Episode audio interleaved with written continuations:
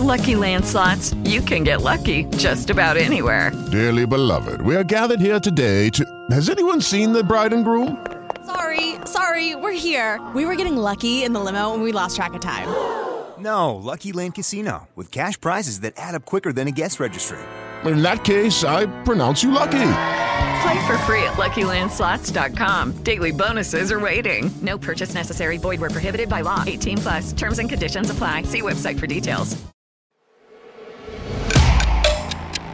Olá, eu sou o Márcio Miranda e esse é o 15 Minutos, podcast da redação da Gazeta do Povo. Olha, a grande responsável por agitar o cenário político do país nos últimos meses entra agora em um período de recesso.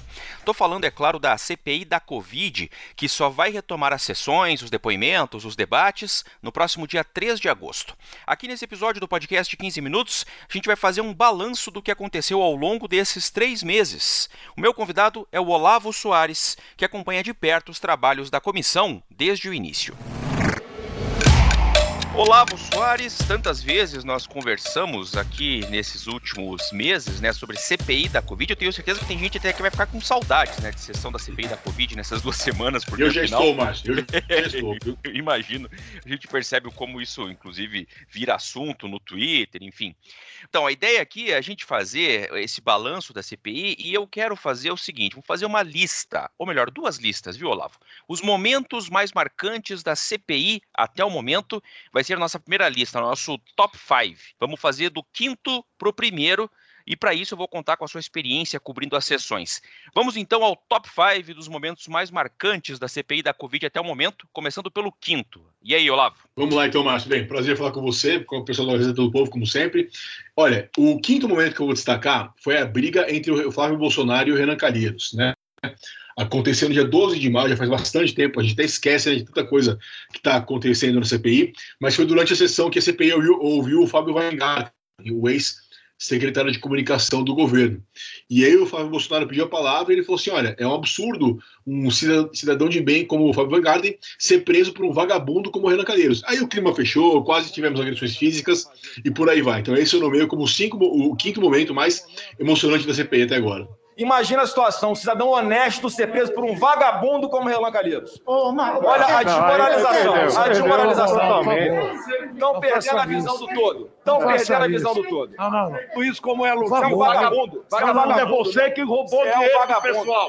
Presidente, Seu gabinete, vagabundo. Pois é. Bom, é... e o quarto momento mais marcante aí da CPI até o momento, Olavo?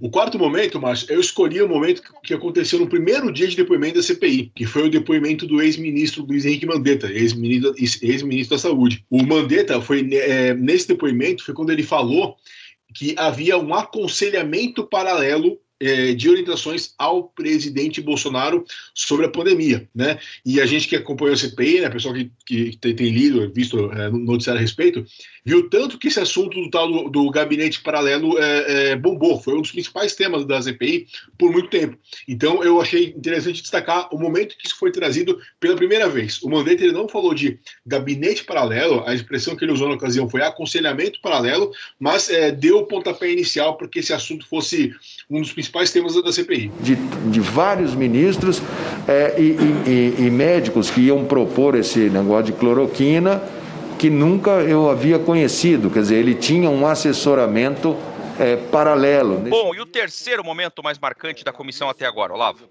O terceiro vai para a categoria, é, para categoria treta, macho. Não, não, foi um momento, não foi um momento tão, é, digamos que construtivo, que, que mudou o rumo da CPI, mas eu escolhi ele não, não só por, é, pela briga em si, mas porque também ele trouxe algumas outras coisas, né? Foi é, quando a, a médica Nise Yamaguchi foi até a CPI para falar, né? Ela, ela é, foi interrogada na condição de uma das principais líderes do tal gabinete paralelo, até o momento que ela foi interrogada pelo senador Otto Alencar. O senador também é médico. E o senador ele foi muito ríspido com ela, é, ele, ele enquadrou ela, digamos assim, né? perguntou se ela sabia a diferença entre o vírus e o protozoário, ela demorou um pouquinho para responder e ele fez disso uma conquista, né? para dizer que ela não sabia nada, enfim. É, o Otto Alencar, ele, ele se destacou muito no CPI, ele, ele, tem sido um dos senadores mais combativos, ele até agora, né, no ato de que a gente está tá, tá gravando esse, esse, esse podcast, 16 de julho, ele está com Covid, né? Então ele, tá, ele não, não participou da CPI nos últimos dias, mas esse embate ele foi muito marcante. E ele é, motivou críticas de pessoas, até pessoas que fazem oposição ao governo Bolsonaro, que, e que viram machismo do Otto Alencar na maneira como ele abordou a Anise. Por outro lado, é, muita gente falou que não, falou que a Anise foi tratada com respeito, é, ela que não soube, ela que não soube se posicionar, enfim. Até porque a senhora deve saber, por exemplo, qual é a diferença entre um é. protozoário e um vírus. A senhora sabe? Qual é a diferença, doutora? Doutora estou perguntando à senhora. A senhora sabe qual é a diferença entre um protozoário e um vírus? Vou Pode dizer? todas as suas perguntas. A senhora sabe dizer o que é a diferença entre um protozoário e um vírus? presidente. Por favor, estou lhe perguntando. Agora está na hora de ele perguntar. o quê? Mas foi um momento muito marcante. O Alto Alencar acabou repetindo esse mesmo expediente contra os outros depoentes, é, sempre tentando fazer umas pegadinhas, usando o conhecimento que ele tem como médico para enquadrar as pessoas e tal. Mas então, é, esse, esse com a Anise foi o mais marcante de todos eles. Estamos chegando ao final dessa primeira lista aqui. O segundo momento mais marcante, o vice-campeão aí da nossa lista, hein, Olavo? Foi o momento do dia 7 de julho, quando o senador Omar Aziz, presidente da CPI, decretou a prisão do Roberto Dias. Eu, eu já dei todas as chances para você. Me dê uma chance, presidente. Só não, uma coisa. não dou agora. Não, mas é importante. Não, não, não vou dar. Mas mesmo se não relevante Não vou dar porque ele vai ser recolhido agora pela polícia do Senado. Ele está mentindo desde manhã, dei chances para ele o tempo todo. Aqui a pessoa, o senhor fez um juramento. Então eu estou pedindo chame a, o, a polícia do Senado. E o senhor está, o senhor está detido pela presidência do Senado, pela presidência da CPI. Presidente. Acho que todo mundo se lembra, mas só para recapitular rapidinho, o Roberto Dias ele é um servidor do Ministério da Saúde, que ele foi até a CPI para contar aquela história de que ele, ele havia cobrado propina de um vendedor de, de vacinas. E ele contou a história de que ele foi tomar um shopping amistoso com, no, no, com um amigo num shopping em Brasília quando de repente foi abordado por um homem querendo vender vacina para o Ministério da Saúde, né? O que gerou muita piada, né? Porque, tipo assim, quem nunca foi tomar choque foi abordado por um cara querendo vender vacina, né? E, é. por aí vai. Mas, a é mal contada ali no momento. Exatamente, exatamente. E aí, assim, à medida que o depoimento do Roberto Dias foi, foi é, é, evoluindo, foi avançando o tempo, é, a tensão foi só crescendo, né? As contradições da fala dele foram, foram ficando mais evidentes e é, culminou no Omar Aziz determinando a prisão dele. Foi a primeira prisão da CPI da Covid. É, as prisões de CPI no Congresso elas são raras. É, salvo engano meu, assim, a gente teve menos de 10 prisões em CPI na história do Congresso. E isso estou falando da, da, história inteira, lá desde 1800 sei lá quando. Então, ou seja, foi um momento muito raro, muito excepcional, e que também acabou servindo para que a CPI mudasse um pouco de rota, né? para que os depoentes ficassem mais cautelosos, uh, evitassem mentir, enfim. Foi um momento muito tenso, realmente, que merece mesmo esse destaque. Bom, então, para o nosso momento primeiro, mais marcante da CPI da Covid, até o momento, Olavo. Olha, esse não tem como não ser o primeiro momento. Eu posso que muita gente está ouvindo a gente já deve ter é, feito a sua listinha na cabeça e chegado à conclusão que esse tem que ser o número um.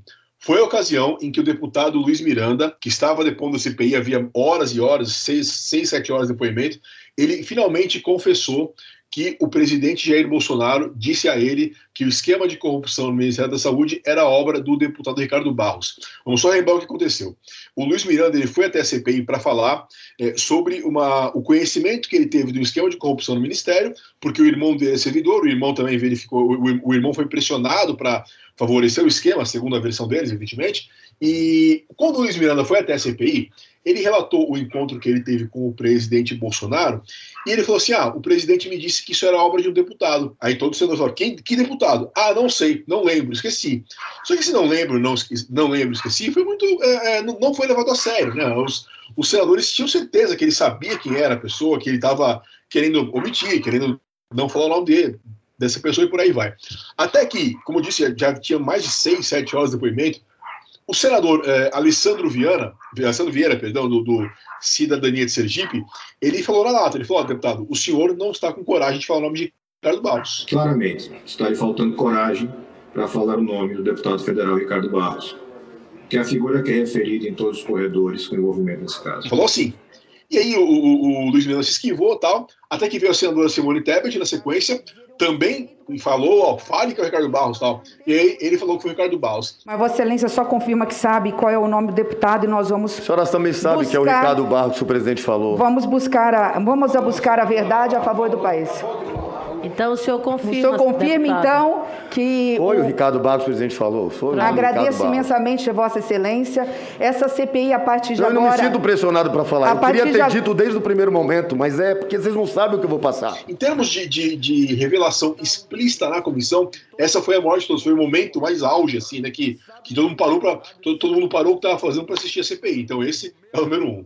É, pois é, foi uma sexta-feira, né? Que inclusive parece Isso. que todo mundo estava esperando chegar aquele momento em que quase o nome um grito, sairia. Quase um grito de gol, né, Márcio? Na hora que ele falou pois é. Bom, tá aí então nossa lista do top 5, os momentos mais marcantes da CPI até o momento.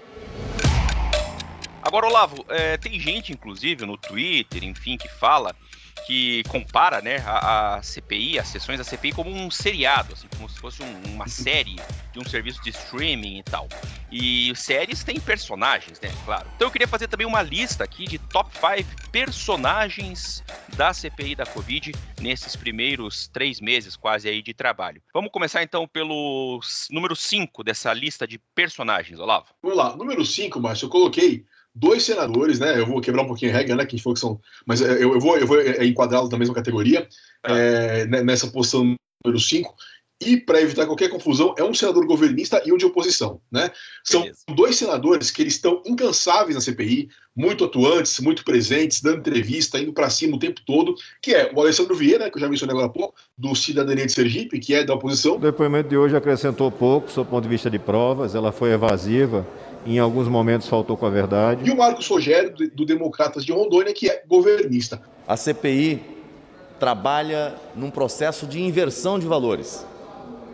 Dá palco para bandidos. É, como eu disse, são dois senadores que não arredam pé da CPI, estão é, é, o tempo todo falando, o tempo todo é, é, é, se posicionando, e são dois senadores que são de estados com população pequena, né, Sergipe e Rondônia. Então são dois senadores que talvez até a chegada, até o começo da CPI, não eram tão conhecidos da população geral. Mas agora, certamente, como você falou mais cedo, eles é, já, já são assunto de mesa de bar, né? O, o Alessandro Vieira e o Marcos Rogério se tornaram figuras públicas conhecidas pelo Brasil todo. Bom, e o número 4 aí nessa lista de personagens, hein, Olavo? O número 4, na verdade, é a número 4 não o número 4. Eu coloquei como número 4 a médica Luana Araújo. Vamos relembrar quem foi a Luana Araújo. A Luana Araújo ela foi escolhida pelo ministro Marcelo Queiroga para ser a secretária de enfrentamento à Covid no Ministério da Saúde.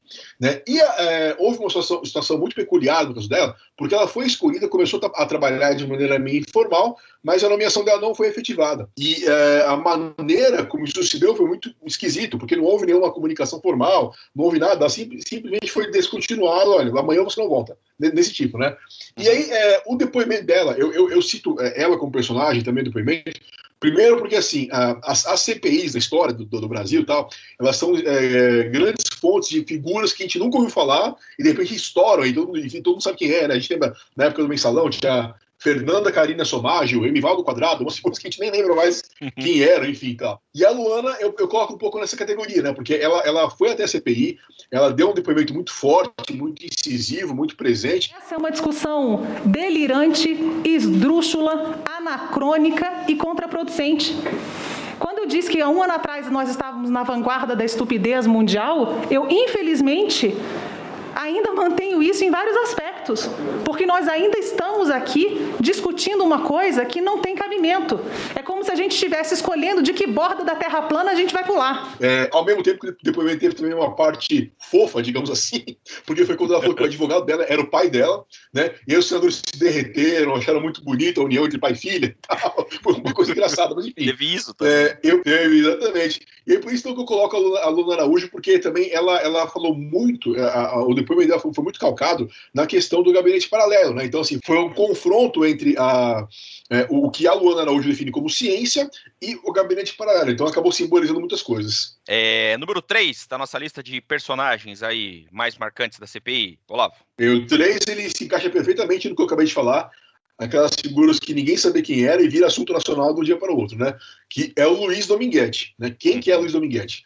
Luiz Dominguete é um policial militar que foi a pessoa que denunciou o suposto pedido de propina para compra de vacinas. Ele foi até. É, primeiro, ele deu uma entrevista à Folha de São Paulo, é, em, que ele, em que ele disse que recebeu uma oferta de negociar a vacina por um, é, com uma comissão, uma propina adicional de um dólar a dose. Essa entrevista bombou bastante, ele foi chamado até a CPI, e desde então, desde, desde que essa entrevista veio a público, ele se tornou seguramente uma das figuras mais, mais faladas. E o Dominguete, ele é uma, uma, uma pessoa peculiar, porque ele é um policial militar é, na ativa, policial está trabalhando como policial.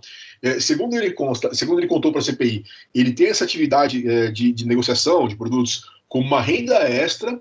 Então, ele apareceu em Brasília para negociar vacinas com o Ministério da Saúde, né? E aí teve aquele componente que eu falei mais cedo, dele ter encontrado com o Roberto Dias numa mesa de bar em, em, em Brasília, e o Roberto Dias disse que foi por acaso, ele disse que não foi por acaso. Então, o, o Dominguete acabou sendo uma peça-chave nesse debate das denúncias de corrupção que envolvem o Ministério da Saúde. Qual era a proposta de propina? Qual era o valor? Era um dólar por dose. Um dólar por dose. Sim, senhor, excelência. Pois é, é esse número 2 agora, é, que vem pela frente, é um nome que foi bastante falado durante a comissão, hein, Olavo? Exatamente, Márcio. O número 2, eu escolhi ele pela ausência. Né? É uma pessoa que não foi até a CPI, não, não, não, não apareceu até a CPI, mas ele é um grande símbolo, né? Então, quem que é essa pessoa? É o Carlos Gabas, atual secretário executivo do Consórcio Nordeste. O Consórcio Nordeste, que, como o nome sugere, é uma, um agrupamento dos, dos eh, governos estaduais do Nordeste, dos nove governos, para discutir questões eh, que envolvem os nove estados. O Carlos Gabas, ele é citado praticamente todos os dias na CPI pelos senadores alinhados com o governo Bolsonaro. Por quê? Porque esses senadores, eles defendem que a CPI incremente suas investigações sobre é, denúncias de corrupção que envolvem estados e municípios.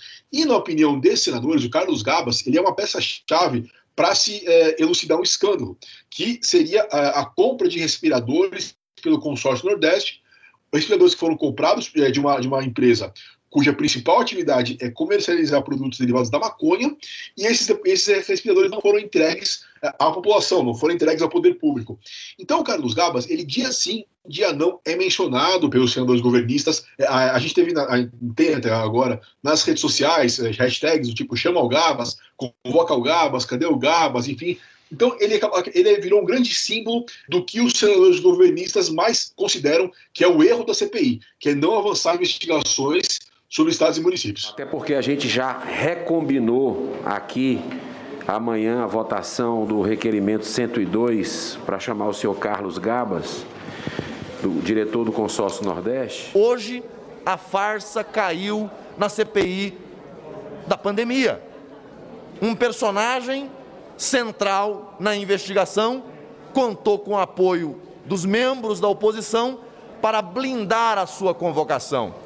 O senhor Carlos Gabas é acusado de conduta. E o número um dessa lista aí, hein, Olavo? O número um, mas eu escolhi o ex-secretário executivo do Ministério da Saúde, Elcio Franco.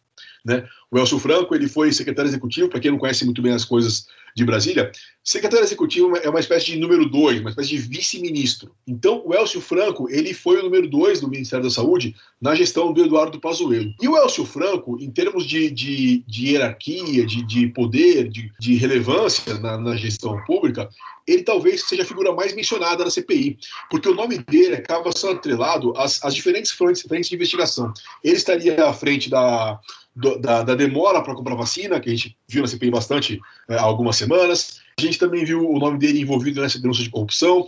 É, ele foi a público para dar uma entrevista para desqualificar o Luiz Miranda quando o Luiz Miranda apresentou as suas acusações. Enfim, é, até recentemente, numa, numa sessão dos últimos dias, o senador Randolfo Rodrigues falou que o Elcio Franco seria algo, algo como que o verdadeiro, verdadeiro ministro, a, a verdadeira pessoa importante. Então, assim, é, o Elcio Franco ele deve se tornar é, ainda uma figura de muita investigação na CPI. Ele já foi até a comissão, só que quando ele foi até a comissão, as denúncias de, de corrupção não estavam tão, tão fortes. Então a gente pode ter uma nova convocação dele, enfim, ele tem esse nome muito mesmo em destaque na CPI. Agora, o senhor me desculpa, Coronel Elcio Franco ainda está dentro do gabinete do presidente. Mais grave, falando pelo governo. Falando pelo Respondeu os irmãos Miranda pelo mentindo. governo. Então, quando esteve, falando pelo governo. E quando esteve nessa comissão, foi entusiasticamente defendido pela bancada do governo. Muito bem. Top 5 também de personagens. Antes que alguém diga, né, Olavo, a gente, eh, você fez essa lista aí pra gente ajudar a contar essa história do balanço da CPI e a gente fugiu dos personagens óbvios, vamos dizer assim, né? Porque Exato, já, né? Já eram personagens antes de começar os trabalhos. É, o não vou presidente colocar Omar o, O Omar Aziz, o próprio Bolsonaro. é, Renan Calheiros. pessoas. É, é. Esses eram personagens óbvios. Então É. a gente resolveu escolher uma lista aqui porque ajuda a contar a história desse trabalho da CPI durante os três meses. Muito bem, Olavo, para a gente fechar rapidamente aqui, e o que vem pela frente? Será que dá para a gente esperar a partir da volta, né, da- do recesso, que vai ser ela no dia 3 de agosto, é isso, né? 3 de agosto mesmo.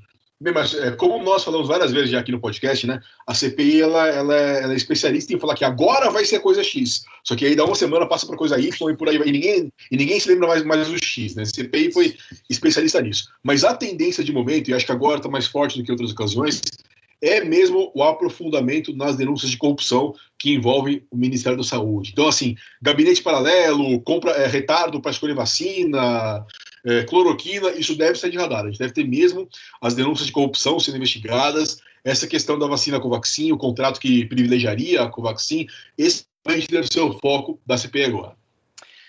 E a gente vai acompanhar, claro, a partir do dia 3 de agosto, de volta às sessões, depoimentos, debates e, por que não, também bate-bocas que devem acontecer. Olavo, obrigado por participar aqui desse episódio de Balanço da CPI. A gente volta a conversar aí em próximos episódios. Um abraço. Sempre um prazer falar com vocês. Até mais. Ponto final neste episódio do 15 Minutos, podcast da redação da Gazeta do Povo. O 15 Minutos conta com a Maria Escrocaro na produção, montagem do Leonardo Bestloff, direção de conteúdo do Rodrigo Fernandes. Eu sou o Márcio Miranda e agradeço sempre a sua companhia. Até mais!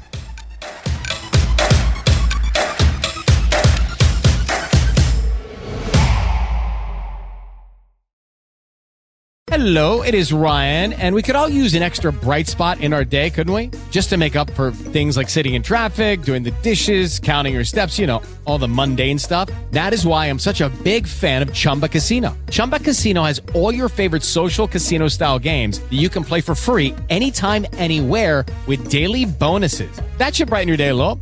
Actually, a lot. So sign up now at chumbacasino.com. That's chumbacasino.com. No purchase necessary. Group. Void were prohibited by law. See terms and conditions. 18 plus.